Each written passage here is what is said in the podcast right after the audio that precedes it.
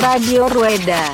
おビールをうんうわうわうわななななビールをねおおすごいおいおお Radio Rueda. おビールをいただきましたうんうわーってくるねガーンってくるねこれおビールをいただきましたうんうわーってくるねガーンってくるねこれはい IPA だね。なんでそんな上から目線なの？おえらい上から来るんですな。なんでそんな上から目線なの？おえらい上から来るんですな。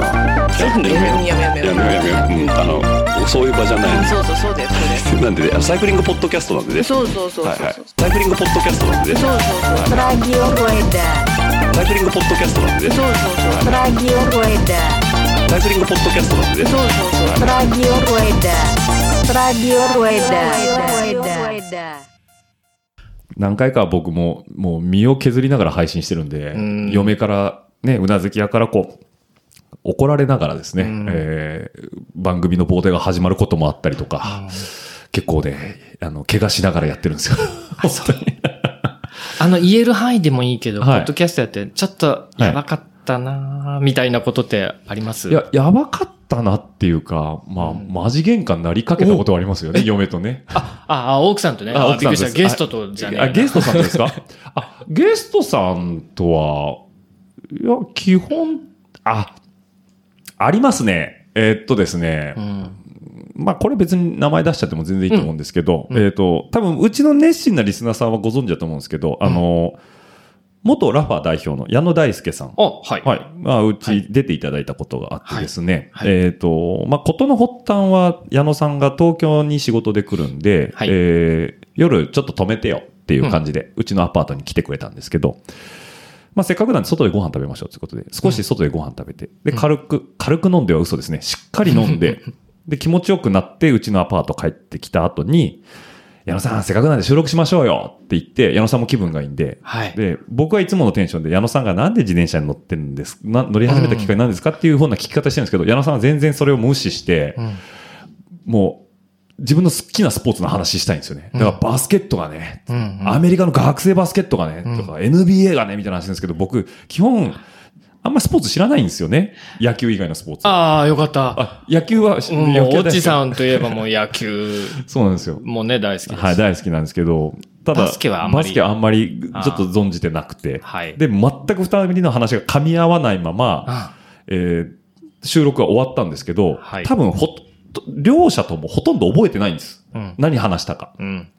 で、翌朝僕も二日酔いのまま会社行って、ん矢野さんも二日酔いのまま、えっ、と、仕事に行かれて、で、しばらく経った後に、オッチーさ、あの、いらんこと言ってたから、い言ってたかもしれないから、ちゃんと編集しといてな、つって、こう、一言来て、で、うん聞き直したんですよ、僕も編集で。はい。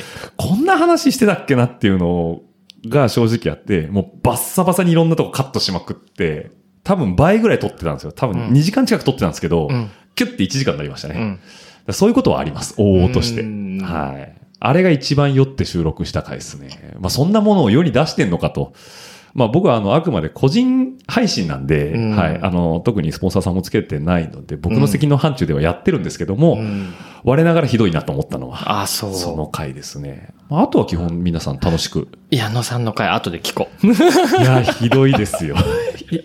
まあ、それがあって、あの、でも、うんあの、神回と言ってくれる方も中にはいらっしゃるんで。あ本当にやっぱイメージが変わられたっていうね、あの、ん矢野さん自身の。ちょっとこわもてじゃないですか。はい。でも、あ、こんなに気さくな人なんだっていうのは感じてもらえる一面もあるのかなとは思いますけどね。うん。逆に、慎吾さんなんかあるんですか？収録の。いやいやいやいや、あの、僕まだ、まずなんて言っても全然回数が少ないので、はい。今日14回目の配信分ぐらいなもんですから、そんなに揉めるようなこともなければ、ただ、えー、なんだろうな。いつも飲みたかったんです。はい。あ、収録中に。はい。お酒を。お酒。なんか僕はいつも飲んでるんで逆に。そう。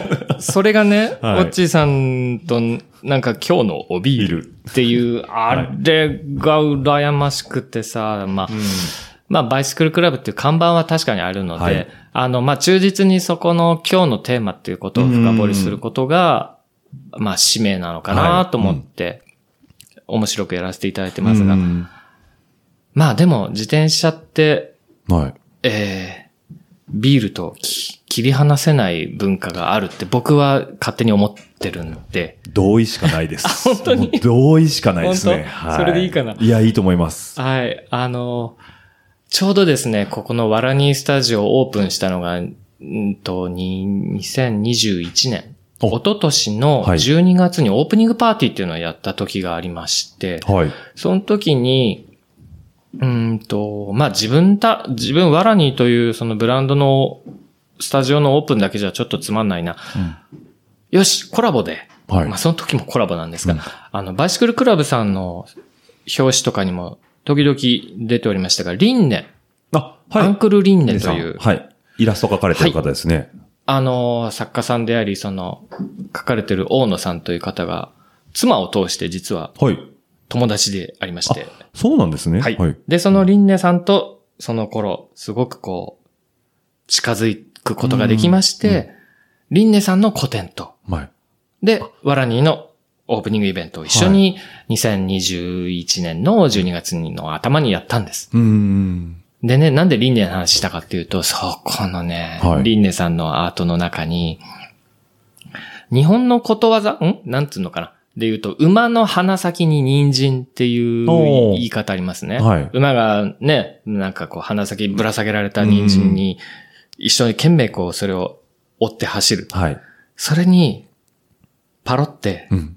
えーっと、自転車乗ってる人が、腰かな？どっかからこう、釣り竿みたいにプーって前にね、うん吊り下げられて、その自分の鼻先に生ジョッキビールが、ああ、いいですね。あるんですよはい。自分にくっついたビールなんだけど、うん自分はそれにビールが乗りたくて走ってるみたいな、もうその一枚が、うんこれが自転車野郎なんだって思ってて。いや、本当にそう思います。うん。まあ、決してね、その、飲んだら乗るなは間違いないんあ間違いですよ。じゃないですよそれは大前提なんですけど、飲んだら乗るななんですけど、ゴールにはビールなんですよね。飲んだらビールね、飲んだらビールあ、違う違う違う。走ったらビールでいいんだ。うん。走ったらビールです。あ、飲んだらビールです。飲んだらビールはうん飲んだらビールはたる。あの、えっ、と、だから僕よく、はい。えー臨行で、うんえーいろいろなところ、例えば荒川だったりとか、はいちょっと走、あの、臨行でしか行けないぐらいの遠さの場合は、えー臨行でその帰る、はい。うー乗る駅の手前の、またもしくは駅の中にある居酒屋、日高屋でも何でもいいんです。はい、はい。そこを帰りの道のゴールにして、いいですね。ね、今日あの一杯のために俺走るんだ、つって、うんあともう乗らなくていいから、みたいな。はい、はい、はい。めちゃくちゃわかります、それは。ああ、まあ、ね、そうなんですね。そう、ゴールに、まあうん、これはお酒飲めるから、その、まあそういうのがあって、別にあ飲めない方も当然いらっしゃるんで、うんうん例えばその方はコーラだったりとか、まあ何かしらであるとは思うんですけど、まあ僕はこれ幸い飲めるんで、うん。だ例えば反応にライド行って。駅前に餃子の満州があるんですよね。うん。3割うまいで有名な。もう満州寄って、もうあとは臨港で帰るという。うんうんあのゴールデンルートですよね。いや、いいんですよ。別にビール飲めない人が、あの、損は一切してないんですよ。うんただビール飲める人は得してるんですよ。なんかそこでさ、その、まあ、一人じゃなくて多分大抵そういう時って二人もしくは何人かで行くから、その飲んだ先で、ん今日はあそこ楽しかったねとか、そうですね。あのトークがいいんですよね。いいんですよね。酒の魚になるって感じでね。アフタートークですね。うん。で、しかもこう、イベントとかならなおさらですよね。うんうんよくその、白馬とかにマウンテンバイク乗りに行くんですけど、はい。中央線で一本で行けちゃうじゃないですか。だから帰りのあずさとかで飲むビールがめちゃめちゃうまいんですよね。確かに。あれ何なんですかね？電車の中の特急だったらまあ飲んでもいいかなっていうのは、うん。ちょっと僕の中ではあるんで、まあ買っていつも飲みながら帰るんですけど、で、しかも中央道の渋滞もないですからね。そうですよな。は臨行なら、運転手に気兼ねなくうん飲める。飲めるし。で、まあ、ですね一貫飲んだらもうあとは寝落ちすれば、うんうん目が覚めたら新宿なんで、うん乗り換えて帰るだけと。んうんそっかそっか。俺がなんでダウンヒルやってた時はあんまりそれがなかったかって言ったら、あの時自分で運転してたから。そうですよね。お酒とセットにはなってなかったんだ。なってなかったと思いますけど。でもだんだんそれが実は自分も、はいあだったら気持ちよく合法的に飲むんだったら、止まればいいじゃんってなって、間違いないですね。ね。日帰りをなくして、うん。最初の一泊目。じゃあ現地で泊まるときはもうビールとバーベキューとみんなで語らう。これセットにするっていうのが自転車の中の面白のうん半分もしくは7割ぐらい占めてたかもしれないぐらい。アフターの楽しみがあるから、うんまあ、自転車もより楽しくなるしっていうところもありますよね。うんだからなんかこう、そう、自転車とビールも本当に相性がいいですし、まあ言ったら、ポッドキャストとビールも相性いいと思うんですよ。うん。結局こう、舌が回るというか。おおはい。いいぞ、この自分の正当化のために。正当化のためにねいろんな理論武装するぞ。はい、もうね、メディアを使ってね、もう飲む理由を作っていくっていうか、こう、なんかこう、そうなんですよね、あのーまあちょっとレジュメでもいただいてたんですけども、はいその、まあ番組構成とかいろいろ考えていく中で、あのー気を使ってるところじゃないんですけど、やっぱり粘着で話をすると緊張される方って、ほとんどの方はそうだと思うんですよ。うんってなった時にもアイスブレイク含めて、なんかちょっと共通のビールだったりとか、うん飲める人とかだと。うん。もうそれだけで一個、パンとこう壁が取れるというか、うんうんなんでうち番組やるときは、まあ、お互い飲めるような状況であれば、うん。まあ、一緒のビール飲み交わしながら喋るっていうのがうんうちのスタイルなんで、うんまあ、これをね、きっかけで聞いていただいた新しいリスナーの方、うん。えーうちのチャンネルぜひとも聞いていただければと思うんですけど、本当にこのテンションでは僕喋ってないですからね。もっとグダグダですからね、本当は。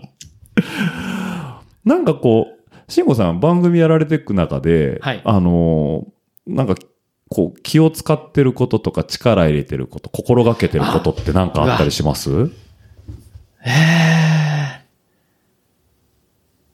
そうですね、なんだろうな、うーん。ゲストさんが今日一番言いたかったことってここでいいんだよなってというところを、はい。まあこういうのは事前打ち合わせでできる時とそうでない時もあるので、うん。うん、それをうまくこう、会話の中で質問を繰り返したりなんかして、うん。自分で、あ、ここだと思った時に深掘りできた時が。すごくいいんですけど、うん。まあ、そんなことが毎回毎回ちゃんとできるわけでもないので、うん。ちゃんと編集をしていく中で、うん。その、まあ、編集ってそのさっきの、あの、ボリュームを調整したりとか、はい。あの、不要なところをカットしたりっていうそういうのが編集なわけですが、うん。その時に自分の中で、今日言いたいところを3行で示そうって、いつも自分の中では思ったりするんです。はいはいまあ、それが力入れてるところか。うん。それを、僕の場合は、えー、会話が二人、まあ、ゲストさんとはい会話終わりました。最後のナレーションで、うん自分の感想的なことを言うときうに、ん。エッセンスをポロッと、あ、なるほど。今日、ここが僕の中は、うんここが僕は響いたですっていうのを言うこと。んそんな作りをしてますね。MC でありつつ、聞き手側としての感想がはいそこに集約されてるっていうことなんですね。あそうあ、ですそうですよね。なんか結構その最初のナレーションもあって、うんで、最後の締めもあるじゃないですか。うんだからあれがなんか番組をキュッとこう、形作ってるっていうか、うーんなんかやっぱ締まりが良くなりますよねう。ーんでもまあ、型にはまりすぎるとね、うんあ、また、決め台詞これか、みたいなところもあったりするんで、時々柔軟うに、ん。ちょっと予想を覆すようなこともやってみたいなとはたまには思うんですけど。まあそうですよね。なんか新しいことやってみようかなっていう、なんか気持ちは僕も毎回あるんですけど、うんなかなかこう、しっくりくることって、まあ稀じゃないですか。うんでも、うんおち、おちさんすごい柔軟だよ。そうですか？この前のさ、サイクルトレインの回の、当たって砕けろでしたけどね。あの時の、はあれだって、えっ、と、レコーダー持ってい。、はい、そうですね。当日もう、ん。ちゃんと参加者にお声取ったりとか、うんうんあとあの、あれ、なん、なんて言いました？よホームの音。ああ、えっ、と、あれは、えっ、と、京王電鉄さんの、その、京王ライナーのアナウンスが入る前の、そうだそうだ。えー、ちょっと、お音っていうんですかね。音ねはい、メロディーですね。うんはいはい。あれ聞いたとき、ええ その説明を聞聞かないまんまあれをまうんず、その、あ、急にこうメロディーが流れて、はい。鉄道っぽいなと思ったんですよ。すごく、今日鉄道色強いなあれ、うんオッチさんってこういう音使ってたっけなってちょっとこう振り返りたくなるぐらい。ええでもそこが、なんつうの、その時だけ合わせた変化球が、そうです当てね。方が 面白い。いや、結構メロディー好きなんですよ。特に東京来てからなんですけど、うん。あの、こっちずっと住まれてる方はそれがデフォだから、あの、多分あんまり意識されてないと思うんですけど、あの、駅によってメロディー違うじゃないですか。違います、違います。あれ、東京特徴、特徴ですよ、あれは基本的に。あ、そうなの地方行くと基本大体一緒ですし、車両接近メロディーとかも昔はなかったですからね。普通に電車が来ます、ご注意くださいぐらいで終わってるんで、ああいう特徴的なメロディーが、やっぱこっちの駅はいろいろ聞けるんでうん、僕はそれがすごい印象に残ってて、で、あれは京王ライナーに乗らないと聴けない音楽じゃないですか。だから今回は、あ、これ使おうと思って、なんかこっそり撮ってましたね。すごい。その遊び心。いやーちょっと勉強になります。あの、あ、そうそうそう。なんか、こっち来た時にええ駅違うって言ったら、じゃあお分かりでしょうかね。あの、東京じゃないですけど、神奈川の藤沢駅とかって。あ、藤沢駅ですね。はいはい。あれ、な聞いたことなあります？いや、通り過ぎるだけで。西本さんはご存知今度、い、近寄ってみてください。サザンが聞きます。なるほど。藤沢だったっけな？茅ヶ崎だっけ？あ、茅ヶ崎じゃないな。うん藤沢だったよサザンの何が流れるんですか？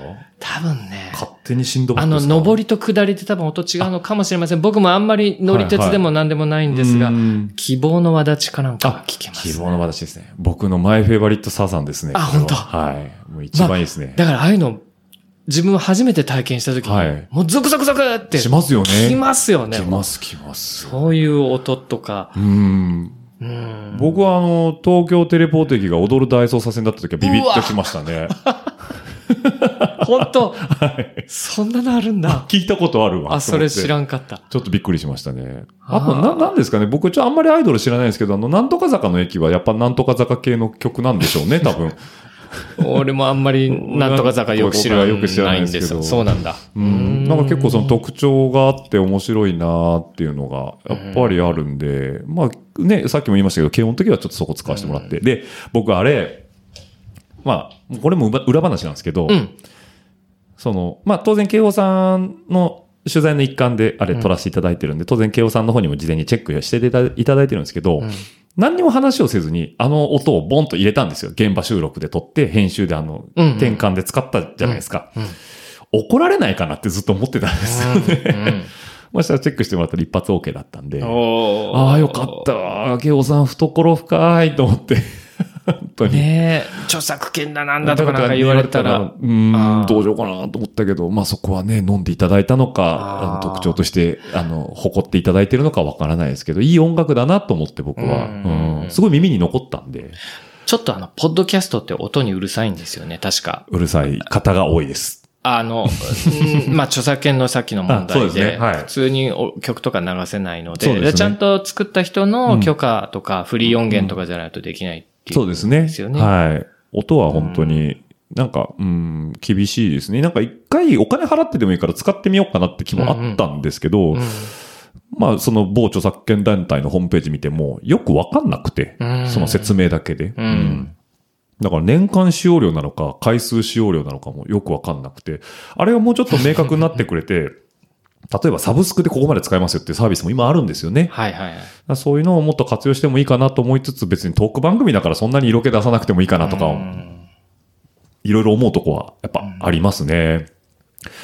そうですね。なんでジングルとかももうね、あの、まあ、BC ステーションさんもそうですけど、オリジナルで出していけばもう堂々と出せますからね。本当に。これあの、僕聞きたいんですけど、はい。慎吾さんに。はいあの、最初ナレーション入るじゃないですか、まあ最後も。はい。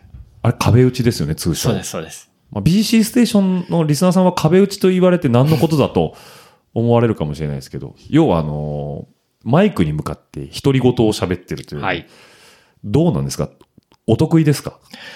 そんな、オッチさんに言われたら、得意なんて言えないよ。あの、僕はでも、あのええ僕の壁打ちは正直言うとナレーションなので、ああの決まっ、自分で作文をするわけですね。はいはい。で、それで何回かうん録音していいものうをん音に乗せるわけですが、はい。オッチさんは、はい。まあ、語りですからね、あれ。あれは、ちゃんと語ってるじゃない、はいあんなの朗読でできるスタイルじゃない。じゃないですね。言い間違ってますからね、ちゃんとね。うん はい。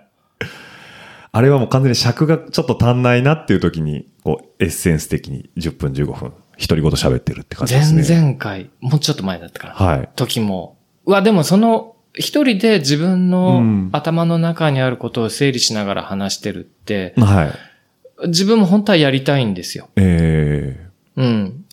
で、そこで自分で反数しながら、うんうんその時の振り返ったり、そのゲストさんとははい話さなかったけれども、うん実は俺これを思ってるみたいなことって、すごく、その聞いていてえ、はい。あれも閉まるんですね。ああ、そうですあかあ、。そっかそっか、この MC であり主体であるオッチーさんってこういうことをやっぱり考えてたんだなって、ふ腑に落ちることがたくさんあったりとかして。そうですかうん。いや、そうやって言っていただけると、壁打った甲斐があるなと思って。あの、BC ステーションでは壁打ちできないです、今のところ。まだやらないです、多分。そうですよあの、ナね。レーション程度で、あれもね、い1分ぐらいですね。長くても。長くても。長くてもそう、そうですね。はいいや、もう僕もそれぐらいに収めたいんですけど、うんあの、まあ、前回も言われたんですけど、あの、収録の時に、うん。締まりが悪いと。喋りが好きなんで、あの、ずっと喋っちゃうんですよ、僕が。うん。うん、だから、うなずき屋とかと喋ってる時は、もうずーっと僕が喋りたいことがどんどん溢れてきちゃうんで、まあ、閉めないといい加減ダラダラするなと思って、うんもう閉めましょうって言った瞬間にパッパッパって言いたいことが浮かんできちゃって、うん。あーって言って、噛み砕いて飲み込んで、なんとか閉めてるのがいつもですね。うんうんそんなに喋らんでもっていうとこなんですけどね。また話したいテーマ出てきちゃったりするとね、そうなんですよ。その山でもう一つ、ちゃんと、気象転結じゃないけどそうなんで、すよ。落とすところまでは伝えたいですもんね。伝えたいんですけどね。ただ大体そういう時こう、収録のレコーダーの時間見てると、もう120分くらい回ってるんで、これはもう切らんと終わらんなみたいな。ちなみに今日どれくらい喋ってるんですかこれでも。1時間ちょいぐらいかな。あでもそんなもんですよね。いや、うんまだ全然喋れますよ。本当に。ねえ いやーあの、ええ。ちょっとまた真面目な僕からの質はい問なんですけど、あの、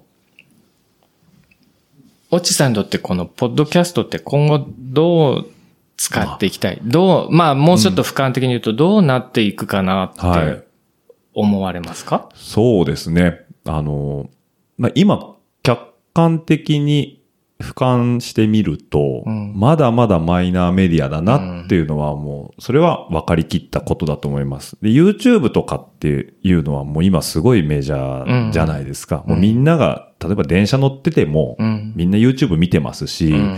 まあ家でわざわざでかいテレビでも YouTube 見てたりするぐらい一般的になったじゃないですか。はい。でもあれも結局何十年としてかかってきてるところがあって、で、これからみんなやれることが、やる、この、忙しくなっていくと思うんですよ。はい。世の中の人たちがどんどんどんどん忙しくなっていく。うんま、マルチタスクみんななっていく中で、うん YouTube みたいにこう、テレビをずっと見続けるっていうのは、その時点で、えっと、意識が全部そっちに行っちゃうんですよね。ううん。手も止まりますね。手も止まっちゃうんで、はいで、ポッドキャストのいいところ、まあこれはラジオ全般に言えるんですけど、ながら聞きができるかなっていうのが僕はずっといいなと思ってるんですよ。で、この忙しくなっていく世の中で、その人の時間を拝借するのは今後どんどん難しくなってった時に、うん脚光を浴びるのは、ここのポジションなのかなっていうのはすごい思いますね。あの、当然メディアの中で、めちゃくちゃ主人公になるってことではないとは思うんですけど、僕もものすごく同感で、な、なぜなら自分もそのまんま体感してるから、はい。これは自分の場合手作業みたいな、まあ仕事と、うんだったりとか、まあ家事だったりとはかい、いう時に、うん。またはウォーキングでもジョギングでも何でもいいんですけど、うん。うん。いろんなシチュエーションにこの声だけのメディアが、ながら聞きできるっていうことが、なんで今までやんなかったんだろうっていうぐらい、そうなんですよね。出会える前と比べてですね、うん。うん。こんなに自分が、まあヘッドホンとかイヤホンとかそういうのをつけて、はい。まあ今骨伝導が特にうん。いいので、はい。あるいはあんまり音質気になんなくて。なんないですね。うん。一応あの、周りの人の会話を聞こえながら、うんえー自分の好きなポッドキャストを聞く。うん。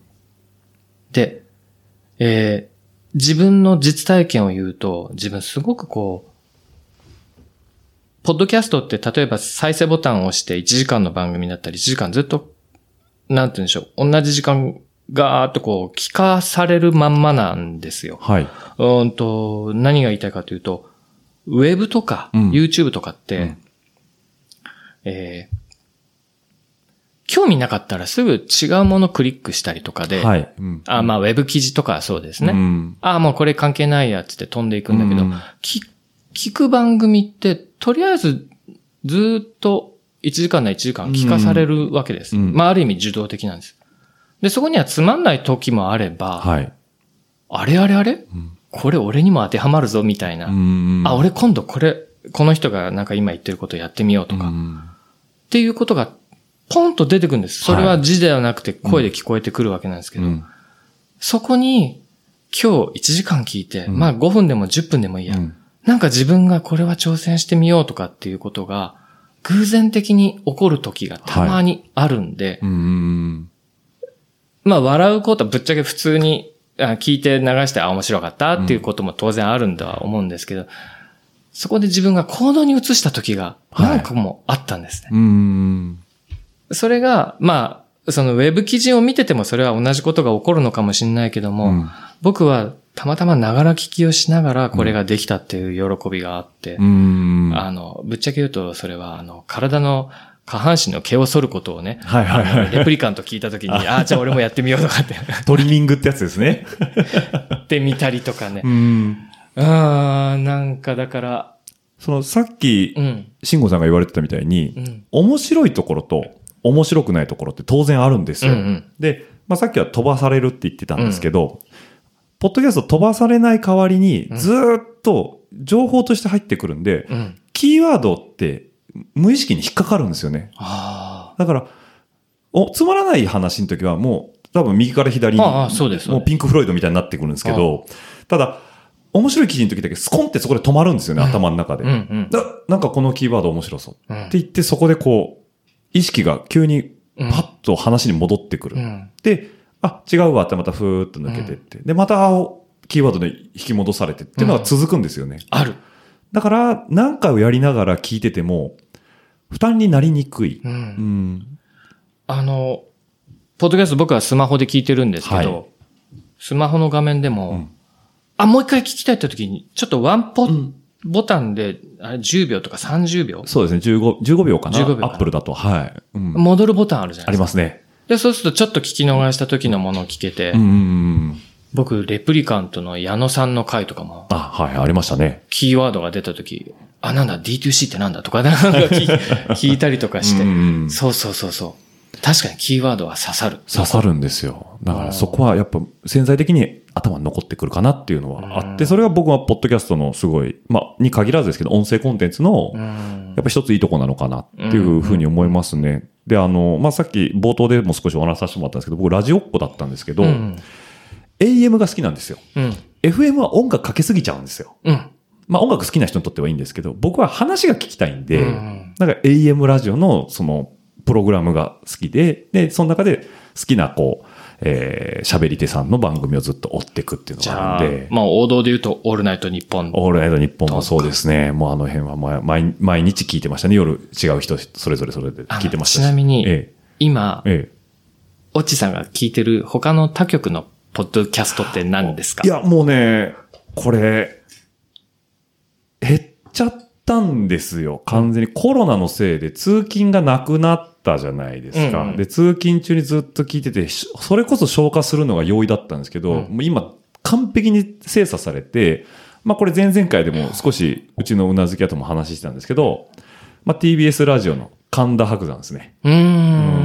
問わず語りの。ああ、はいはい。まああれが本当に30分のショートなんで、うんあれはもうずっと聞いて、聞つ聞き続けてますね。で、それこそまあ、名古屋にいた時代は地元の ZIPFM の FM 局だったりとか、うんえっ、と、まあ AM だと CBC ラジオの夕方やってるやつとか、まあ、そういうところは定番で聞いてましたね。だから、あ真面目だな。そうですね。まあ、うんかラジオ、そうですね。もう最近ごめんなさい。ちょっと時間があんまりなくて、うん。移動する時間があんまりないんで、うん。なかなか自分のやつを聞き直すので、だから、ポッドキャスト始まっちゃってから、一気にガツンと減っちゃいましたね。ああ。よくないんですよ。その、収集できてないんで。ちなみに、はいアメリカはうん、ポッドキャストが、まあ、先進国。うん、すごいですよね。なんで先進国になったかって言ったら、はまさに車通勤社会。ああ、はいはいはい。だから、うんあの時間に好きなものを聞こうって言って、うんまあ右肩上がりになった。うんまあその今のは裏返しな話なんですけど、そうですね。まあちょっと話もう一回戻ります。はいはいあの何聞いてるかのあ話で。あうん。私も、ねえっ、と、時事ネタのニュース、はい特に TBS ラジオ系のポッドキャストが、うんやっぱりその、新聞、もしくは、まあ、テレビなんて多分最たるものです。あの、はい一番、なんていうんでしょう、タイトルぐらいしか読まないぐらい、うん中身薄いんですけど、うんえっと、それを噛み砕いたポッドキャストにすると、やっぱ、音声にすると文字数すんごい増えるんですね。そうですよね。そこがポッドキャスト、あ、すごいな。これ絶対原稿にしたら何枚も読んでるぐらいなものを、たった3分で聞けちゃうんだみたいなうんところもあったりとか、うんもう一つ別なところで言うと、僕、お笑いも好きです。おお笑いですね。はいはいはえっ、と、アンガールズとお銀銀シャリは必ず聞いたりします。そうですね。まあ、純粋に楽しいっていうのもあるし、うんあ、この人たち聞いててなんで面白いのかなと思ったら、これね、オッチーさんにも言えんだけどね、よく笑うんですよ。ああ、なるほどなるほど。話してる人自身が笑ったりとか。はいはいはいはい。ありますよ突っ込んでるね。時うんもう笑ってき、うん。釣られますよね。つられる。あの、これ僕、レジュメにも書いてるんですけど、あの、どこに書いたっけなあ、そうですね。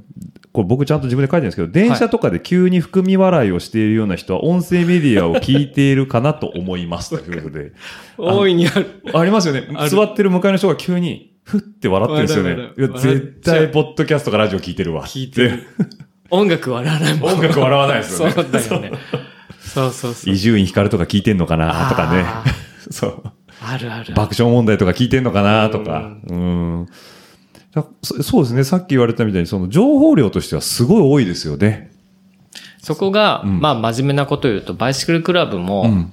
うんと、キーワード、クロスメディアっていうはいはい言い方をされてますが、うんその、紙やうん。ウェブ媒体で伝えたいことは当然ビジュアルでも入るし、えー文字なのできちんとその、文字をビジュアルとしてとる、あの、読む人にとってのスピードで、うん。まあ理解されるけど、でもい、いかんせんその裏に隠れた話だったりとか、うん。それを説明するにあたって、実はこういう前提条件がある上での楽しみ方とか、そういうことも含めると、うん。字で全部書けないし、そうですね。紙面の面積の、上限があるわけだから。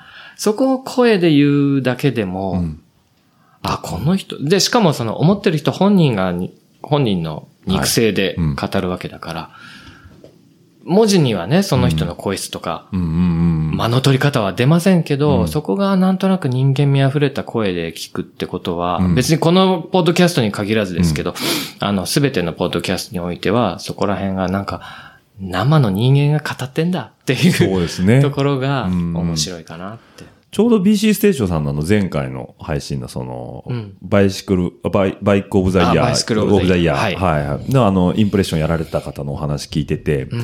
あの、まあ、要は、乗り手さんによって、その全然こう、まあ、乗り方だったり、うん。あの、まあ、感想が違うよっていう話をされてて、はい。で、それって紙面を読んでるだけだと、これ本当に定量的に、えーなんだろう、ちゃんと比べれてんのかなって思うし、うん。選ばれたものがやっぱりとんでもない値段す、今世の中するじゃないですか、うん。自転車がハイエンドって。うん。忖度あるんじゃないのみたいなところを、やっぱ、読者は少し思わなくもないじゃないですか。うん。ただそこに対してしっかり真正面から、そうのん。実際にやられてた方の声が聞けたっていうのは、今回のその企画、まあ毎年やられてると思うんですけど、そこに対してすごい信頼感と厚みが増したなっていうのは僕この間の配信聞いてて思いましたね。うん。やっぱりなんかこう、紙面どうしても文面の量に限りがあり、うん起承転結を収めないといけない。限られてる中での表現と、うんうん言っても時間は、あの、有限であるようで無限の部分もあるじゃないですか、喋、ねりなんで。うんだからそこで完全に保管できてるっていうのは、うん。紙媒体の紙面と音声のその、お互いを支えてるようビジュアルで支えてる部分と、声で、情報として支えてる部分、すごい相性がいいなっていうのはうん。思いましたね。ううん。ん。だからそこはね、前回の配信すごい僕は面白かったです。うん。そこは良かったですね。まあ当然紙面は例えば特集でも40ページとかはい。何十ページ割いて、でもやっぱり結果をきちんと伝えたいっていうのは、うん。あの特集で言えばね、あるわけで、でもその結果に行くまでの苦しかったこととか、はい。家庭がいろいろあるわけですよね。あの中で何十時かはそれはあるっちゃあるんですけど、うんでももっと本当はう、ん。あそこには漏れたものが実はこういうのもあってな、みたいなところまで含めると、ああ、やっぱ人間が汗水流してたうんが、なんかこういう行動もちゃんとやってんだなっていうのが、裏が取れた気がしますね。そうですよね。なんかバイク揃えるの大変そうだなって紙面読んで思ってたら、まんまそのこと言われてたんで、やっぱりかっていう、こう、うんなんですかね、アハ体験じゃないですけど、そうだよねっていうのは、やっぱ感じましたね。だからなんか僕の番組もそうなんですけど、一般の本当に、その辺にいるサイクリストの方なんですよ、皆さん。ゲストで来ていただいてるのって。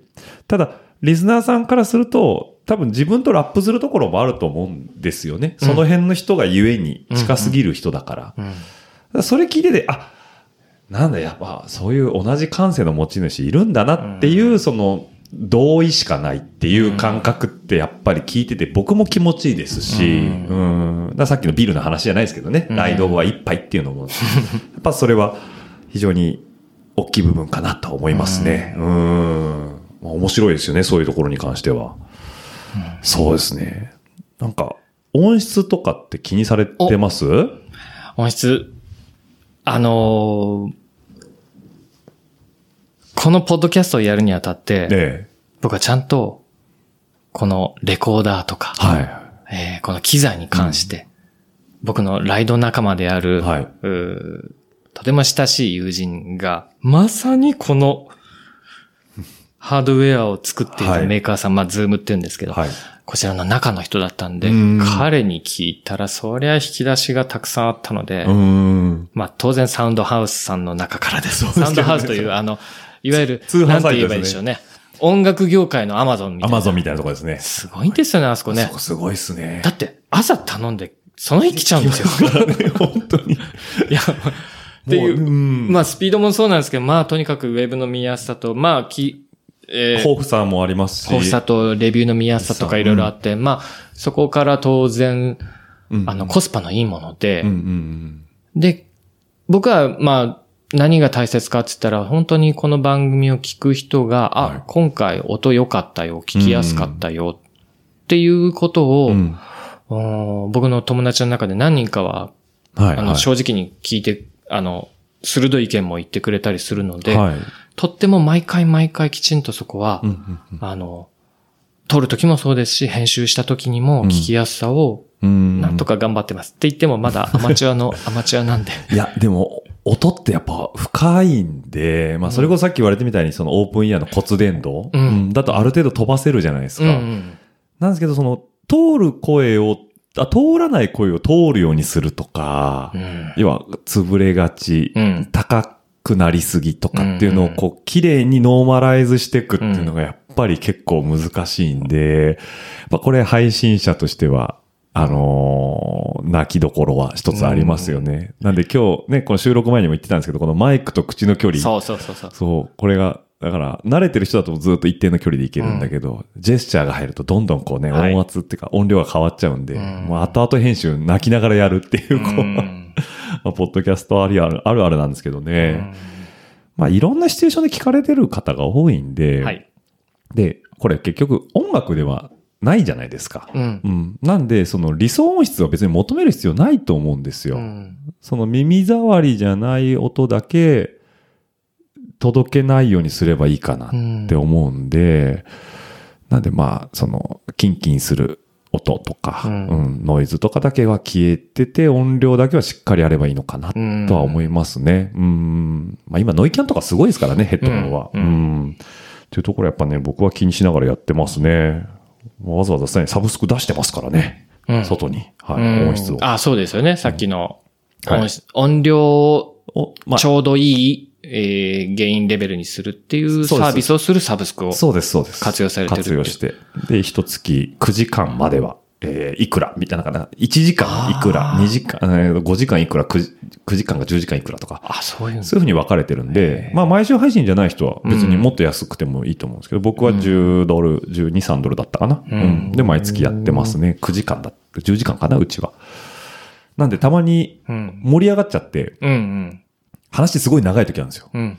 これ、あれ、今月時間足んなくない？みたいな ことも。あ、そのサブスクの利用時間のね。そうそうです、そうですそう。んそういう時はもう人力、人力調整とかもやるんですけど、うん。まあ、うちの番組はあの、毎週出してるんで、本当にあの、そこは、やっぱりお金で解決できるところはお金で手数を減らすという。こういうのがあるのね。僕は手動で全部ちまちまや数時間かけて。いやいやいや。出ますでも、やっぱ大事だと思います。ううんん。それで、やっぱり、聞き心地は一気に変わると思うんで、ううんん。やっぱりリスナーさんには少しでもいい音届けたいなとは思いますんでね。はい。はい。そんなとこですね。オッチーさんすごくこう、なんだろうな。録音スタートしてから、はい。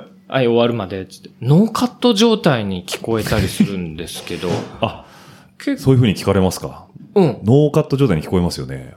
ノーカットなんですよ。あ、やっぱり、そうなんだ。あ、そうなんだ。あ、そうなんですよ。そうなんだ。いや、まあこれは、あと、まあ毎週配信をしているから手数を減らしたいっていうのも一つあるんですけど、うん。えっ、と、失言をしないぞっていう僕への戒めですね。はい。それ大事だな。だから生放送のつもりでうんうんうんうん。いつも話してるんですよ。なるほど。だから、後で、まあ、リあの、ゲストさんには当然、うあの、いくらでも切れるんで、はい。まあ、後で気になったらはい。言ってくださいねっていうのは最初に安心していただくためには言うんですけど、うん。まあ、基本そういう話が出る、出そうな雰囲気があったら、方向僕も向き変えますし、うんうんまあ、僕自身も、その、いらんことは言わないうんっていうのは、まあ、思ってもないですけどね、うんそんなに。うん。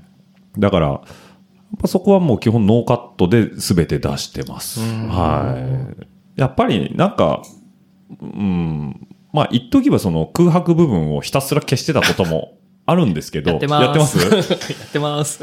ただ、あの、まあその間もいいのかな、うんその人っぽいなっうんていうふうに思うので、うんあ、考えてるんだ、この間は、とか、うん、っていうのが見えて面白いなっていうのがあります。うんだから僕普通に、もう言い残したこと、言い残したことないですかとかよくありますねよくありますよね。はいはいはいうんあれももう別に、だから理想は、居酒屋に行ったら隣の席の人がなんか面白い話をしてるからずっと聞いてた、みたいな話なんですよ。はあ。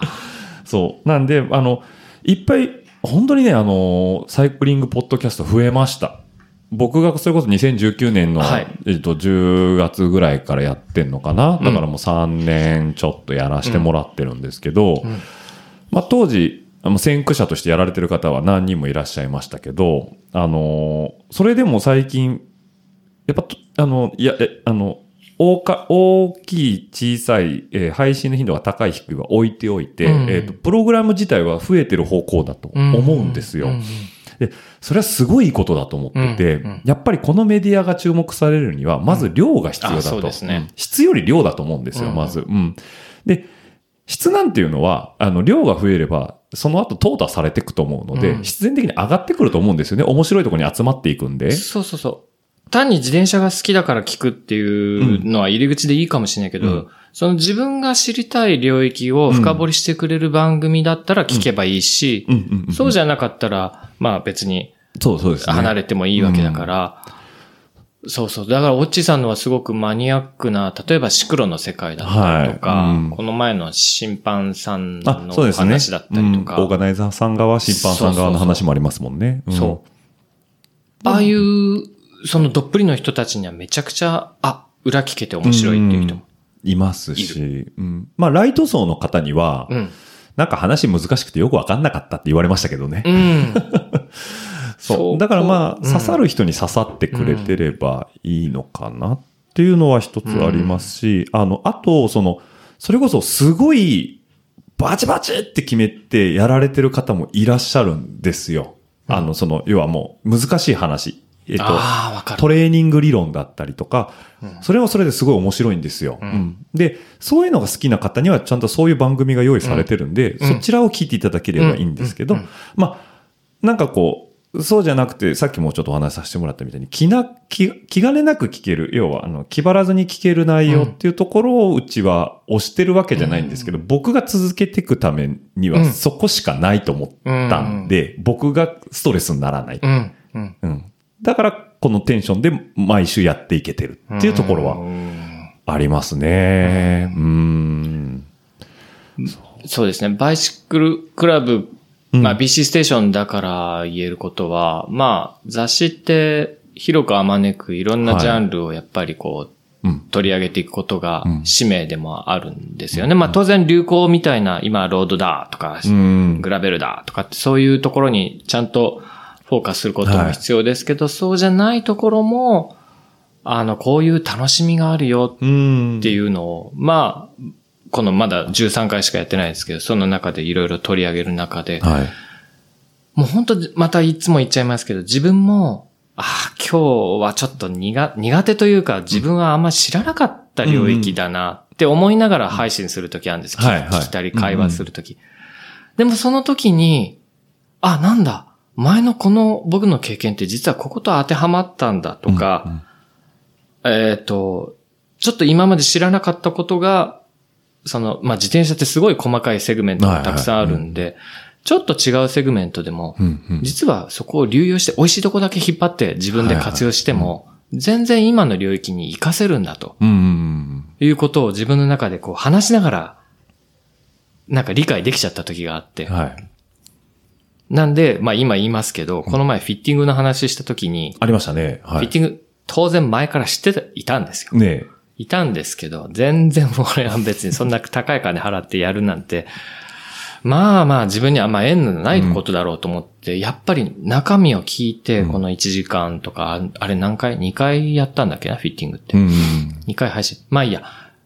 その1数、数時間話したら、これは自分の、これ何がその時発見かって言ったら、うんフィッティングって決して、えっ、と、成長過程でどんどんどんどん運動強度を上げていく人うんにも向いてます。当然競技者にも向いてます。逆に、これからうん自分みたいにどんどん運動強度が下がっていく。はいはいはいはい。みたいな人にうんも、下がったなら下がったなりのうん可動領域を使って、それで効率をいいうん。フォームなり、はいはいえーそのポジショニングがあるんだとうん。いうことをその会話の中で聞いて、うんこれだと思って僕実は予約あの後すぐしたんですよ。要は今の体の状況、状態で一番最適化をしてくれるってことなんですよね。なんかあの、ハンドメイドの自転車もそういうところがありますよね。うん。例えば若くて元気なうちは硬いフレームでもいい。まあハンドメイドに限らずはいはい自転車全部そうだと思うんですけど、その、だけど当然足も衰えてくる。うん。ってなれば柔らかいフレームがいいよね。っていうところで、まあ、そこを指南してくれる人だったり、うん。まあ、メーカーさんの、まあ、カタログだったりとか、うん。いろんな選択肢があると思うんですけど、うん。まあ、なんかそれに近いですよね。今一番一、楽しめるうん。ポジションだったり、バイクうんを、その、知ることができるっていうのは、やっぱ気づきですよね。うんな結構やっぱゲストさん呼ぶと、いろんなうん覚えがあって、そうですね。本当になんか出ていただいてありがとうございますですもんね、うん毎回。特にバイシクルクラブさんなんてこう、連載持たれてる方いっぱいいるじゃないですか。うん。特に文才いっぱいあって。はいはいうんもう全員呼んでもらいたいですね。呼びましょう。ね。いろんなメジャーな方々とか、は僕この前のね、サドル沼の話が連載の中であった時、あれもまあ文字で読んでい。も、うん。面白かったんだけども、うんあ、ちょっとテキストだったら自分の頭パンクしちゃった。はいはいだったら、うん書いたその人に、こうやって会話で聞きたいなっ。て思っちゃったんですうね。ん。もうちょっとここ分かりやすく、あの、はいはい。ワードを言い換えてやってみて、うんみたいな。そうそうそうそう。あ、じゃあ僕一個リクエストしていいですか？はい。この BC ステーションでやってもらいたいネタがあるんですよ。はい。バイシクルクラブさんっていうと、毎回、豪華付録がついてくるじゃないですか。はいはい。ついてきますよね。はい。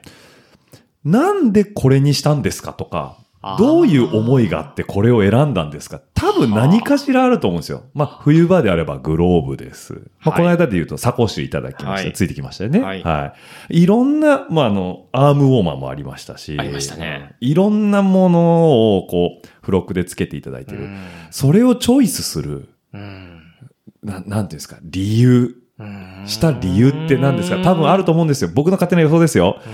えー模様だったり、えー素材だったり、あとまあ予算ですよね。予算はでかいですよね予算はでかいですよね。その辺を赤裸々にですね。で、今後、まあ今言えないですけど、こういうのも考えてますよ。みたいな話を聞きたいなっていう。面白いなぁ今、隣に副編集長のいらっしゃいますけどね。石山さんがまさにあの当事者なので、えー言えねえよって顔してますけどね。うん、なるほどね。いや、毎回なんで、あれはやっぱドキドキする一個のネタじゃないですか。うんうんうん。まあ、当然記事がありきなんですよ。ううんん、雑誌ですから。うん。で、当然あのー僕たちは、あの、そのウェブのない時代からずっと本読んで、行間を読みうん。抜くぐらい、こう穴が開くぐらい、こう、情報が雑誌しかなかったんでね、はい昔は。はい。読んでて、あくまで本がベースではあるんですけど、うんまあそれにプラスアルファで、うん最近はかゆいところに手が届く付録。うんこれ非常にありがたいと僕は個人的に思ってます。うん本当に。なんでね、ぜひともね、これはちょっと、慎吾さんに。ああ、はい。お願いをしたいはいはいはいなるほどね。まあ、歴代の付録のあの、中で、あの、飛び抜けてこれだけは評判が良かったとか、はい。そういうのも後から聞いてみたいな。そうですね。今横に副編集長いるんですけど、うん。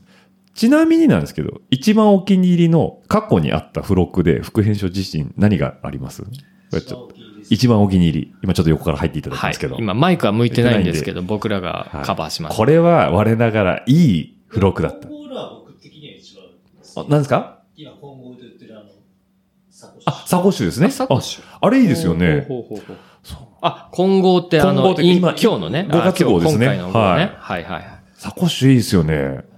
使いやすいです。うん。あ、僕はその前の前？あ、忘れた。えっ、と、グローブ。あああ、グローブですね。あそこがどこのグローブでしたっけ、えっと、メーカー。あ、違うの？そういうのじゃない。そういうのじゃないですか。はい今ね。まあ、まあまあまあまあまあまあ。そうか。同じ工場です。ああ、はいはいはい。とあるメーカーと同じ工場としか言えないっていう。あ、そっか。こういう時もあるんだ。そういう時もありますよなかなか言えないっていうのもある、ね。そうなんですよあ、そっか。まあ、とはいえでも、それはもう品質保証ってことですから。うん、そういうことですからね。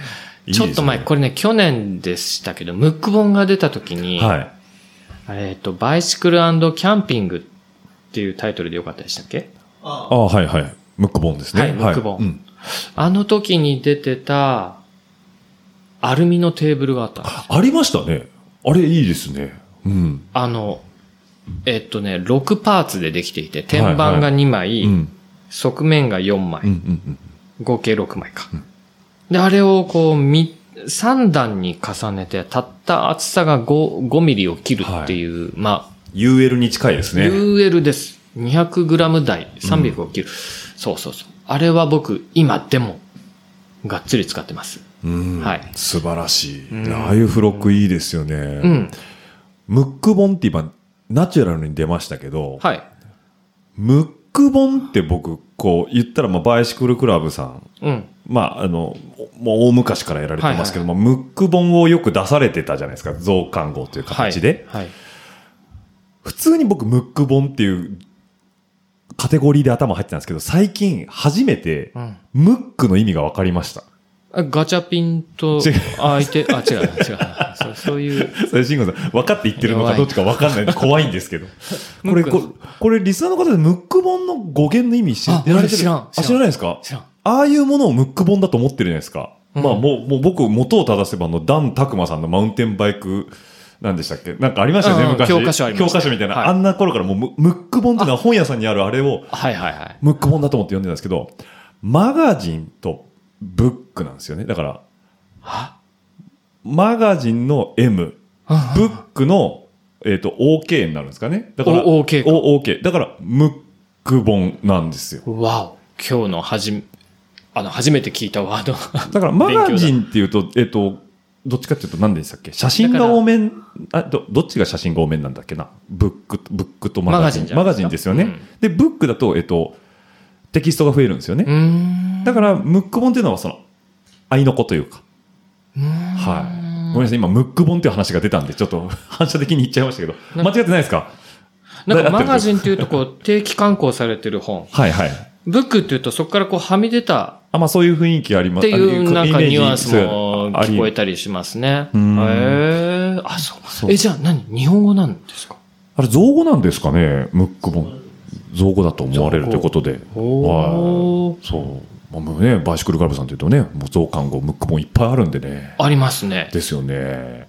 そうそう。元を立ててももう A 出版の頃からですよね。さっきのだあ、そこは言っていいんですね。僕、うん今必死に感覚してんですけど全然全然。あの、前の会社、前前のの会社とかっていろいろあって。なんか変に忖度して今、あいやいやいやもやもやもやってしてたの。あ確かに今、ムックって言ったら僕もサスペンションチューニングの本だったり、はいダンタクマさんの本本だだったりとか、あの、通常の定期刊行の本よりちょっと分厚くて。分厚くて。あ、パ確かに。読み物だらけだ。そうですね。あの、何年パーツマガジンとかもそうですよね。あれも。たーもうあれがね、大好きで。バイブル、バイブル。バイブルス。これ、オープン価格ってなんだってあの、小学校の時にん、オープンってなんでいくらなんだよ、これっていう、この、知らない無知なね。あ、あ、そっかそっか。価格のところにオープンってしか表示されてないやつね。そうなんですよねありましたね。売り手さんが、要は、あね、状態じゃなくて、売り手さんが値段決めるからうん、特にこうメーカー側から指定した金額はないんですけど、そこが知りたいんだよ、みたいんだよって、これいくらで買えるんだよ、みたいな。あるあるある。そう。あれをね、毎年買っては妄想カスタムをしてましたね。あの、パーツカタログは、ほんと分厚いですよ分厚いですね。まあ、大人になって気づきますけど、あれの編集って多分とんでもない労力だなと思いますよね。そう思ったら、もう作ってない。今、あれ、え、デジタル版ですか？一応紙面。うないですないんだから2000年前半ぐらいまでじゃないですかね。ーん。どんどん分厚く分厚くなってきましたね。で、パーツだけじゃなくて、あの、何でしたっけ、その、要は、イヤーモデルがまだ自転車ずっとやられてた頃だったんで、えっ、と、例えば2003年いの、この完成車一覧とかもあって、ワクワクしましたよね。ね。で、その端末の方には、あの、ペ、ショップショップのね独自のカスタム特集とか。はいはい、ありましたね。さすがアクオードえぐいなとかさ。あの、お店の名前出しました。はいはいはい。いやー、甲府らしいな。さすがだな、このチョイスとかね。甲府さんとかもね、ありましたよね。名店だなと思ってね、いろいろ見てましたけど、ああいうのはやっぱ、そう、雑誌で育ってきてるんで、まあ話戻しちゃうと、ポッドキャストとそのコラボして、さらに情報が上がかれるっていうのはもう、僕は歓迎する流れですね、今。これをじゃあ、YouTube で、じゃあ今週特集した、これをもうちょっと深掘りしていきます。でも全然いいんですよ。うん全然いいんですけど、やっぱそれは時間が取られちゃう。うんから、移動しながら聞けるとかっていうのは非常にいいのかなと思います。確かに確かに。YouTube どうしても画像に何かこう、うんいい情報を載せるっていうのが、まあうん画像を使った YouTube のメリットだから、当然絵にこだわったりはいはい。しますよね。しますねズームインしたり、ちょっと見え方とかも。キャプション入れたりとか。い。や尊敬しますよ、本当に。YouTube やられてる方たちは。うん。僕ら音声だけなんでまだ、そのデータ量もそんなにないんでね、うん。気軽に発信はしてますけど、YouTube の方は本当すごいと思います。うん。これ実際リスナーさんからの反応、BC ステーションさん、どういうところでこう、ふひあの拾い上げてます？ツイッターでう、ん。うーん、まあ、なんでしょうね。あの、そんなに多くはないんですけども。まあまあまあ、でもまだ十何回ですもんね。うんうん多くはないんですけども、あのーすごく嬉しかったのが、自転車乗りじゃない人がはいはい。聞き始めて、なんか自転車に興味をすごく感じてくれたっていう、プラスに向かったのはいが嬉しくて、決してこれが、だからマニアに、マニアの話やってすげえ理解深めたじゃない部分でうも、んなんかこう、底上げに、こう役立てたっていう感覚が生まれた時すごく嬉しくって。配信者冥利につきますうね。ん、なんか私もちょっとひ昔の引っ張り出して乗ってみようと思いますとうか、んあ、それでいいんだよ、自転車って。ねやればやっただけやった人が楽しめればそれがいいんだよってうん思えた時がありました。やっぱなんかトリガーになってくれると嬉しいですよね、うん行動の。うんそうですよね。オッチさんは？いや、もう同じですね。やっぱツイッターが一番レスポンスが早いっていうか、うねん、ハッシュタグでいっぱい出してくれるんですけど、うんうんあのーこれちょっと2、3回前なんですけど、うん僕の失態で、うんえっ、と、1日早く配信してしまったことがあるんですよね。うん。僕は毎週金曜日の朝配信してるんですけど、木曜日に間違えて配信したことがあるんですよ。うんそしたらツイッターでバババッと来たのが、うん金曜日かと思って焦りました。っていう方が非常に多いんですよ。で、その翌週ですね。げえ。翌々週、あ、翌週か。うん。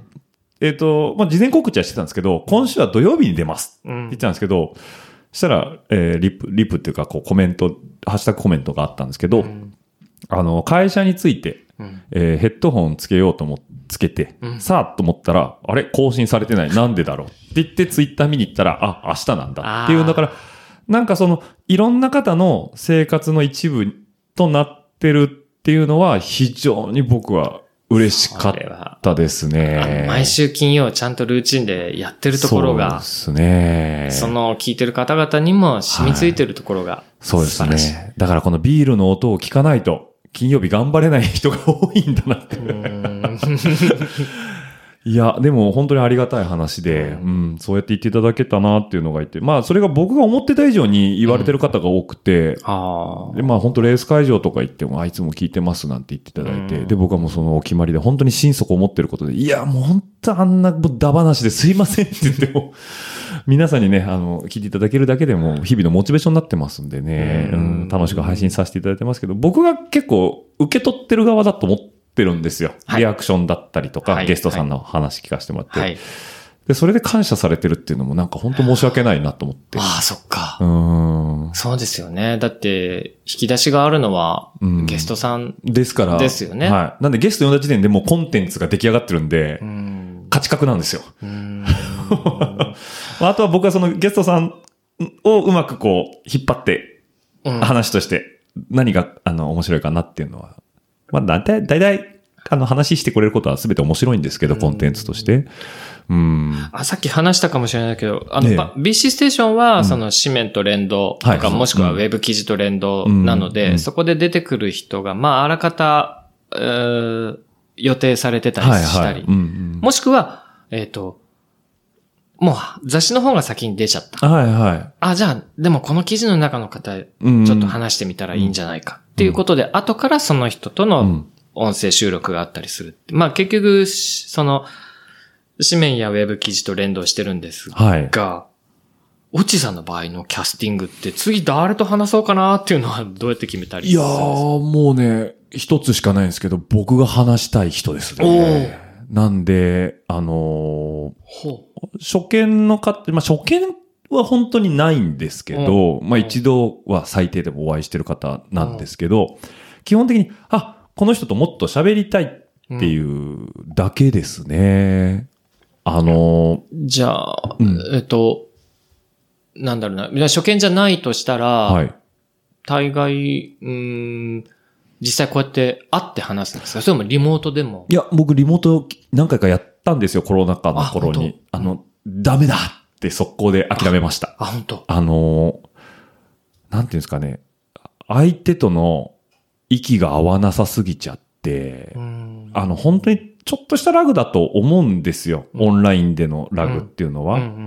なんですけど、まあこういう粘着で話してて、う目も見れないですし、リアクションも、まあ映像は見えてますけど、あフェイスタイムみたいな。フェイスタイムみたいなやつ。はなんですけど、ちょっとやっぱ自分の中の感覚とブレがあって、うん。基本粘着なんですよ。うん。で、まあ、さっきの話に戻すと、どうやってキャスティングするのかっていうのは、この人ともっと話したいなと思うっていうのは、その人と一回でも会った時のその空気感とか間合いとかうん。雰囲気っていうのが、あいいなっていうふうにもっと話聞きたいなっていうのが、やっぱ大前提ですね。で、まあ僕からちょっと一回話聞かせてくださいよっていうふうにオファー出させてもらうのが基本なので、なんであの、まあ今ちょっと、えー、変えちゃったんですけど、ちょっと前まであの僕は、あの、ラジオルエダのツイッターの説明文に、うんえー出演依頼は突然にって書いてました。そう、ある日突然、あなたの元に出演依頼が行きます。小田和正チックな匂いがしましたね。そうですね。はい。もうラブストーリーじゃないですけどね。突然に起きるんですよ、出演依頼は。だからびっくりしないでねっていうのはありますね。なんか自分も十数回こう配信続はい。けて、うん。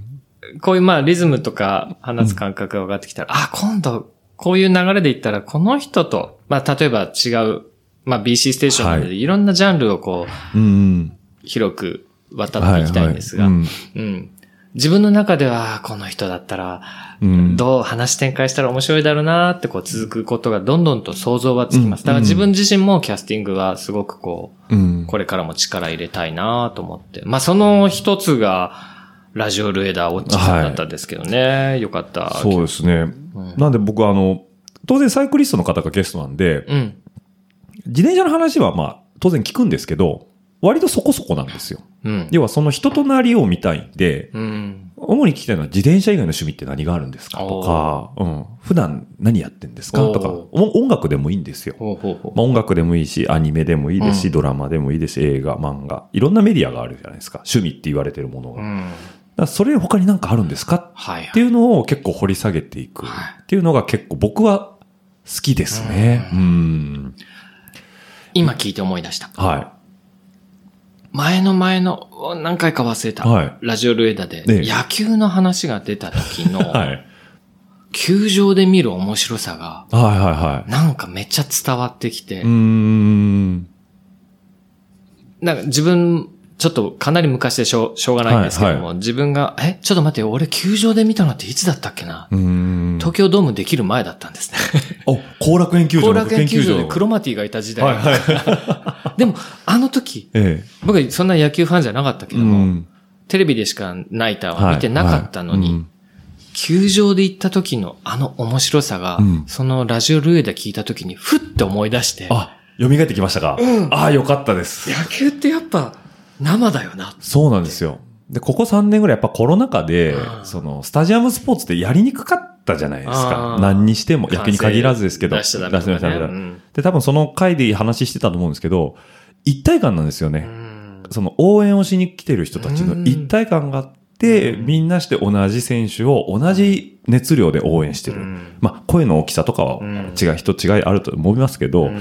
その一体感が気持ちがいい、うん。うん。っていうのがやっぱあるのは面白いなと思って、やっぱ現場だよなってそれは自転車でもそうだと思います。だから、野球に限らずやっぱ競輪場行くのも僕好きなんですよ。うん。で、まあ、あんまり褒められたもんじゃないですけど、競輪場ってあの、ヤジすごいじゃないですか。すごいですね。応援とやじと応援と。おい、なんとか仕事しろよとか。だって彼ら人生かかってますよ。かかすからね あ彼らってあのお金払うお金払ってる人たちが、変な話、人生かけてお金払ってるじゃないですか。そうです。でも、まあ、そこにはギャンブルっていう、まあ、そもそもがあるのかもしれないですけど、それ以上にまあ、スポーツでもあるわけだし、当然選手でも耳に届いてて、で、あの熱量、熱気っていうのはやっぱり当然あるわけで、で、やっぱ、あの、無観客で試合、えっ、と、開催やってた時も競輪場あると思うんですよね。で、情報としては入ってきます。んでもその熱量っていうのはやっぱ感じれないことだなと思ってて、うんだからさっきも話しましたけど、なありましたけど、紙面で見るのは正なんですよ。うん音声で聞くのはどうじゃないですか。うん野球もそう、野球に、スポーツもそうですよね。テレビで見るのは正なんですよ。うん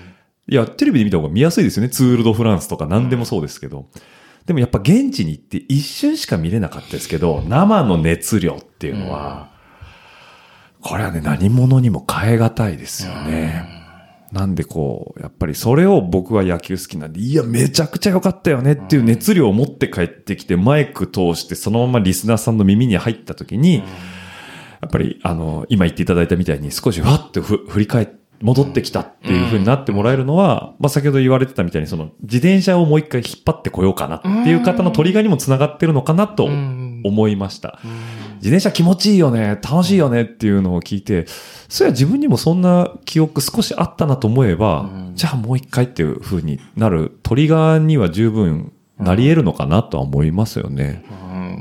うん。そこ役立てれるんであれば、うん。そんな嬉しいことはないですよね。ね、配そ信してて。こからリスタートしたり、うん初めてない人がう、ん。もう一回やり始めたり。でそうそうそう。そうね。だからこれ聞いて、ポッドキャストやりたいっていう方が増えてくてあくれるのも嬉しいんですよ。はあ、はあはあはあ、まあうんまさに僕の1年前ぐらいがそうだったかもしう。れない。うんん。多分喋りたい方いっぱいいると思うんですよね。うんで、ゲスト、まあちょっと話戻っちゃうんですけど、ゲストの方呼んで、うん。大体皆さん気持ちよくなって帰ってくるんですよね。で、なんでかっていうと、うんまあ、今日の僕らがそうのように、うん自分の話をする場面ってないんですよ。で、基本的に居酒屋行って自分の話ばっかりしてたら、老害認定されてしまうんですよね。うんそれがなんか堂々と、え、何なんの？それ。どうしてなの？って聞かれて、こう、深掘りされていくことの快感ですよね。あ今日は自分の話していいんだ。ってあ言って言うと、どんどんやっぱ、ゲストさんによっては盛り上がってきて、ーうんサービス精神がある方はもう止めどなく話が出てくるんで、聞いてる方も面白いと。ううんそこをやっぱ僕は、あの、恩恵に預かって配信してるところはありますね。動画に比べると撮られる側、例えばゲストさんからしてみても、うんうん。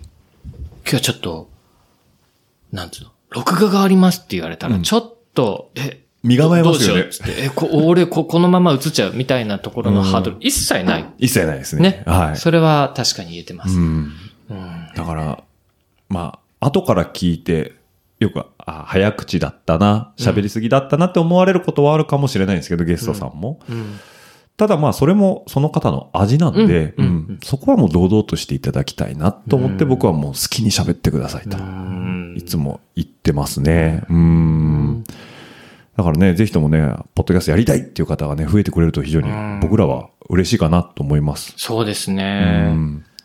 で、今日も、あの、これ同時に、なんていうのかな、同時にっていうか収録した音源をはい。そうです使っね。て、同じ日に、せーので配信して、そうですね。で、それが、配信が、その、ラジオルエダさんうとん BC ステーションうでん、同じ音源を、まあ僕なんかこう、後と先、あはいはいあと、最初と最後にナレーションとかちょっとかましたりとか、はい。あ当然同じ、同じえっと、えーなんだ、ジングルは別々別々ですね。。はい。導入はちょっと違いますけど、うん。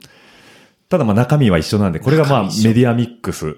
ねメディアミックスというのかな？な同じメディアななんで、メディアミックスというかどうかわからないですけど、うんいや、なんか結構面白いなと思いますね。ううんん。まあ自転車界隈だと初めてですかね。なんかトトレラントレランとかね、ガジェット系だと結構あるのかもしれないですけど。だうん同じ番、あーちょっと、うんなんだ、えー違う番組同士うの、ん。うん、その MC 同士がやってくる。あとは言ってもはいはいうんうん、一人はゲストで、はいはい。一人は MC でっうん。て、こう呼ばれる感覚はあるのかもしれないけども、今日は全然、もうフラットにイーブンな、50-50の50-50で喋ってますんでね。やってるので、えこれをどう調理するか、この、なんだろう、その番組次第なところもあー、ったあ、そうですよね。ねい。や、まあね、僕は ノーカットなんで、基本。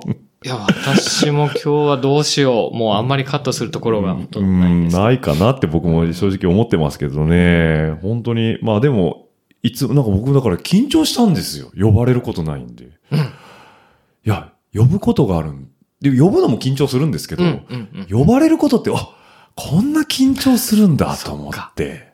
その気持ちは、お互い、やっぱ今日はやってみて分分かかったたんです。新しい発見でしたね。うんホスト側じゃない、うんホストであってホストじゃないじゃないですか。うんうんうんだまあ、僕はあの結構無神経なんで、あの、慎吾さんみたいに寝れないってことはなかったんですけど、いや、私、あの、そうそう、あの、つい夜、ええ、夢に現れて起きちゃうんですね。起きては、その子からこう妄想するっていうのが好きなんですけど。まあ、なんで僕、明日も収録あるんですよ。え、本当？ただ、あと昨日の、昨日、まあ、えっ、と、まあ、この収録の前日ですよね。はい。に、その、まあ、明日収録する方から、すいません、レジュメ送ってもらっていいですか？あちょっと早めにレジュメ送ってもらっていいですか？って言われて、まあ、内心、あ、そうかそうか、早めに送ってあげないとなと思ったんですけど、そうか、何話されるか分かんないと、不安なんだなと思って、そう、なんかね、あの、新しい気づきがありました。それは今回本当にメディアミックスっていうかこうね、あのコラボさせていただいて、えー非常にいい勉強になったなと。思いましたね。いや、怖い。僕も今目の前にいるオッチさんがね、めちゃくちゃ細かいレジュメを事前にまとめてって、書いてありますね。A4 ビチってでさね。、ビチって書いてさ、ええで、ちゃんと話したところをちゃんとチェックポイントでこう チェックしてさ、これ墨墨墨みたいな感じそうですねでやってるとか、こすごくこう、フランクに話されてええる気さくな人だと思いきや、めちゃくちゃ仕事できる人なんだって思う。いやいやいやいやいや。ちゃんとしっかりしてるんだって思っちゃいました。はい。いや、もう、あの、なんて言うんですかね。これぐらいやんないと、あの、し、もう本当にグダグダになってしまうんで。んでもね、あの、多分、この配信を聞いてる過去に僕のゲスト出てくれたはい。方も多分聞いていただいてると思うんですけど、はいは？落合そんなちゃんとしてねえしって多分みんな口を揃えて言うと思う。なんだ、あいつバイクラさんとこ行くとあんなにビシッとしてるのかあ、ってそう。思われてるかもしれないですけどね。まあまあまあ、TPO に合わせて。TPO に合わせてということで。これがね、あの、ある種僕の一つの姿ですから。はい。だから、慎吾さんはこのスタイルでずっとやられてるわけですもんね。今日はかなりララフな本で言ってます？はい。あの、イージーにやら、イージーうん？うんアットホームアットホームなフレンドリーに、フレンドリー。ザックバランということでですね。はい、もうね。楽しいです、今日は。あよかったです。あねもう、あの、本当に期待しておりますので、今後のね、ますますのご活躍そうもね。ですね。で、はいま、た、もしかしたら、こういう配信が、ね、何回かあるかもしれない。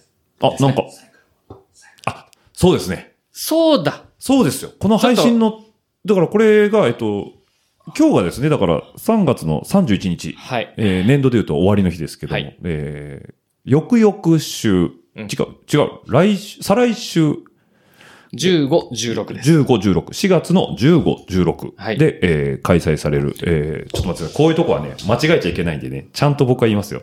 あの、うちのラジオルエダ、あの、はい番組中にね、調べ物する検索するんですよ、ね。検索するだから検索する時間くださいってよく言います。そうそう 検索するで有名なんですよ、うち。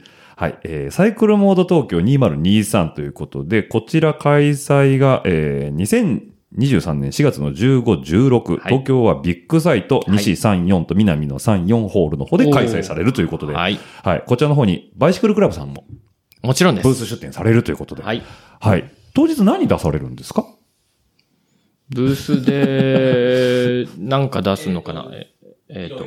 あ、いろいいろ出すんですけども、あと、トークイベントトーもやります。特イベントがあるということで。で、そこで僕もまた司会をしたりとかして、サイクルツーリズムの話とか。うん。で、あと、まあ僕もちょっと、はい。ポッドキャストに使うかどうか、まあ使う前提でですね、はい。当日たくさんブースが出るので、えちょっと突撃インタビューで、えいいですね。あの大きなしゃもじを持ったおっさんみたいにですね。ヨネスケですね。ヨネスケ突撃隣の、えっ、と、自転車ブースみたいな感じで。そうそう。そこで、まあ、ポッドキャストなんでどうやって、その音声だけでね、はいはい。サイクルモードの楽しさ伝えられるかちょっと冒険なんですけど、うんでもそれをちょっとやってみたり、うんまた私自身は別の仕事で他のサイコロジーというサイクルアパレルはいのうんブランドの、そこでもあの、ファッションショーをやるので、お、素晴らしい。はい。はい。で、そこの司会もやったりとか、ちょっと2日間僕はいいらっしゃるということで。はい。あなるほど。おっちーさんは？はい。私もですね、えっ、と、まあ私がお世話になってる、えっ、と、深谷さんはい。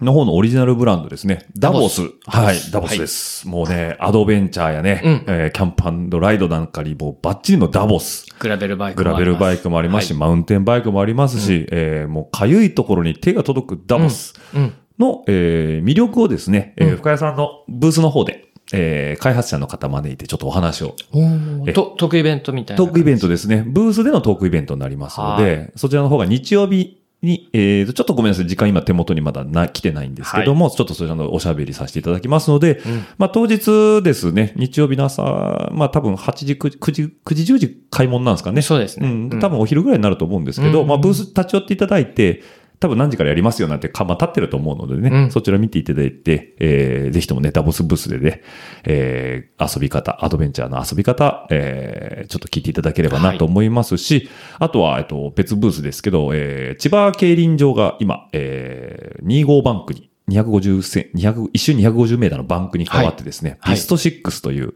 まあ、国際規格にのっとった競輪競争お。を、えーやっておりますということで、そこの、えーまあ、なんていうのかね、トークイベントっていうのもありますので、えーそちらですね、現役の選手を招いたりとかですね、あのーあとは、えーまあ、結構大御所の方を呼んで、えートークイベントがありますので、で、私が、えっ、と、MC の方でやらせていただくという、回回させていただきますんでね。はい。はい。えっ、と、それは2日間で6ステージぐらいあるのかな。なので、まあ、来ていただいたタイミングの一番近いところで、はい。ちょっと、えーまあ、一本30分ぐらいかな？うん。あのー、競輪ってこう、知ってはいるけど、細かく知らないみたいな、いう方多いと思うんでね、ぜひとも触れていただく機会となっていただければいいと思いますし、当然競輪選手、現役の方来られますんでね、あの太ももをね、ぜひとも見ていただきたいということで、僕、競輪選手って、その、まあ、近くはなかったんですよ。うん。で、競輪場はまあさっき言うように行くんですけど、うん僕、競輪選手で一番びっくりしたのが、サングラス皆さん、自転車乗るときつけられますよね、アイウェアとして。大体、取ったときどうします？ヘルメットにこう、刺すじゃないですか、うん今。とか、えっと、後頭部に逆差しするじゃないですか。はい。競輪選手違うんですよね。太ももに刺すんですよ。僕はね、あれ見たときびっくりしましたね。あの、70センチ、80センチぐらいある、そうあれに？あ。そこにキュッてテンプル挟むんでね。そうか。あれは、ちょっとした女性の頭のサイズだな、みたいな。まあ男性でも60センチって言ったら L サイズですからね。はい。もう6、70センチのあの太ももにね、あの、サングラスのね、アイウェアのテンプルがキュッと入ってわます。わかります。競輪選手のヘルメット。はい。刺す穴がないあ穴がない。そうだ。そうなんですよね。そうだそうだあの、つるんとしたやつです。つるんとしてるからはいで、キャップ被ってますからね。あの、あ色付きの。はいねしょ。しょうがないと思うんですけど、そうか、そこでずり落ちないんだっていうのはね、一種ドンピシャなんだドンピシャなんですね。その太ももをね、ぜひより、ぜひともね、見に来ていただきたいとえ思いますんで。はい。で、やりますか？なんか、サイクルモードで、バイクラさんのブーー、ス私たち？え、私たちで、おちさんと、撮っちゃいましょうか。私たちが、はい。ちょっと時間を見つ、見見つけつけて、て、どっかではいちょっと、なんか話ができたらいいですね。いすなんで、うん多分、慎吾さんも僕も、どあのーまあ、多分会場フラフラしてるんで、なんか見て回って、うん。印象的だったとことか少し そうしましょうおか。話できたら面白いですよね。はいうん。なので、ちょっとそういうのもやっていきたいですね、はい今後ね。なので、15、16、はいぜひ、あの、サイクルモードにお足を運んでいただけたら嬉しいなと思います。これちなみにですけども、はいえっ、と、入場チケット現在発売中ということで、前売り券だと1400円、女性は1200円、当日券だと1600円ということでね、はい早めに買っとくと得ですということと、なるほどなんと、中学生以下は無料。おはいー家族で来て。家族で家族で来ていただければと思います。あとですね、これよく聞かれるんですよ、僕はあの、自転車止めるとこあんの？って聞かれるんですあ、けど、はいはい。サイクルモードさん。もうね、これ以上ないってぐらいセキュリティバチバチですからね。あ、本当に？なんかあの、僕、去年のその、えっ、と、東京ビッグサイトに移ってから行ったんですけど、うん。駐輪場に自転車持っていくじゃないですか。うん。まあ、何人か並んでるんですよ。まあそんな長い列じゃないんですけど。うん。で、行くと、えっ、と、まあ、車種、番号、連絡先を全部メモ取ってもらっへてー、入り口のゲートを越えるんですよ。そうすると駐輪場があって、ええまあ止めるんですよね。で、札を切って、その札、半券がないと、引き取れないんですよ。照らし合わせができないと。だからもうバチバチに見られてるので、はいはいはい。まあぜひともね、ご自慢の自転車で行っていただければ。でも、しっかり囲われたとこに駐輪場であるんで、あの、サイクルスタンドみたいな感じになってるのかそんな感じですねだから、ね、いわゆる僕らが使う自転車って、そもそもずスタンドがないから、ないですから自立できないから、はいじゃあそういう自立もできるようなところがうん用意されてたりとか。だもしますんであね。そうだった。それ初耳だった。で、櫓があるんですよ。ちょっと高台のとこに。ヤグラ櫓シートポストしか今思いつかない。さすがサイクリストですね。ヤグラってなんだろうと思って。えっと、あお祭りで言う櫓です。ああ、はい。そっちが本家だ。はい。そっからね、もう目を、本当監視員の方監視員が見てる。見てま。すんでね。怪しい動きした日にはね、もうね、しょっぴかれますよう。ーん、なるほど。はい。なんでね、もう本当にご自慢のバイクで来ていただいてもいいですし、うんママチャリで当然来ていただいてもいいですうんし、まあ大チャリやドコチャリで来ていただいてね、はい近くで止めていただいてもいいですし、まあ当然公共交通機関もありますんでね、うんはい、いいと思います。天気が良ければいいですね。ですねはい。去年はすごい天気良かったんですよ。うーん。面白いですからね、ぜひとも足運んでいただいて。はい。で、バイシクルクラブさんの方のブースも。はい。はいラジオルエダさんも。僕はブースないですけど、あ、ブースじゃないけど、あの、オッチさんを追っかけてですねあ、、そうですね。競輪のトークイベントはい、来ていただけて。はいあのーラジオレーダー聞いてますって言っていただければ、うんまあ、後で、あの、お渡ししますけど、あの、ステッカーの方も、ああ、本当あの、差し上げますので。BC ステーションまだ作ってないけど、まあいいや。ワラニーのステッカーにしようかあ、な。ワラリンのステッカーで、なんでも、はいはい。あの、僕に声かけていただければ、あの、ありったけのステッカーをお渡ししますので、あーありがとうございぜひとも来ていただければとはい思いますので、よろしくお願いいたします。はいということで。なんか告知もちゃんと。できましたね。できましたね閉まりましたかね、はいこれでじゃあ。僕らでやるべきことはこんなところかなな。っていうことですね。はい。僕のね、レジュメももう真っ赤っかです。はい。はい大丈夫です。えっと、なんか、最後、締めの、いやいやいや、もう。ナレーションで締めちゃいますか？ナレーションで締めるので、もう今日はこれで僕自身すごく満たされた。お腹いっぱいです。ですか？大丈夫です。じゃあ、締めもラジオレーダル流で言っていいですか、お願いします。はい、ありがとうございます。じゃあ、えーこの辺で締めたいと思います。では、番組の感想やフィードバックは、ハッシュタグ、ラジオルーダの方でお待ちしておりますので、140文字に綴った熱い思いをツイッターのみに流していただければ、えー僕が確認の上、ファボやリツイートさせていただきますので、よろしくお願いいたします。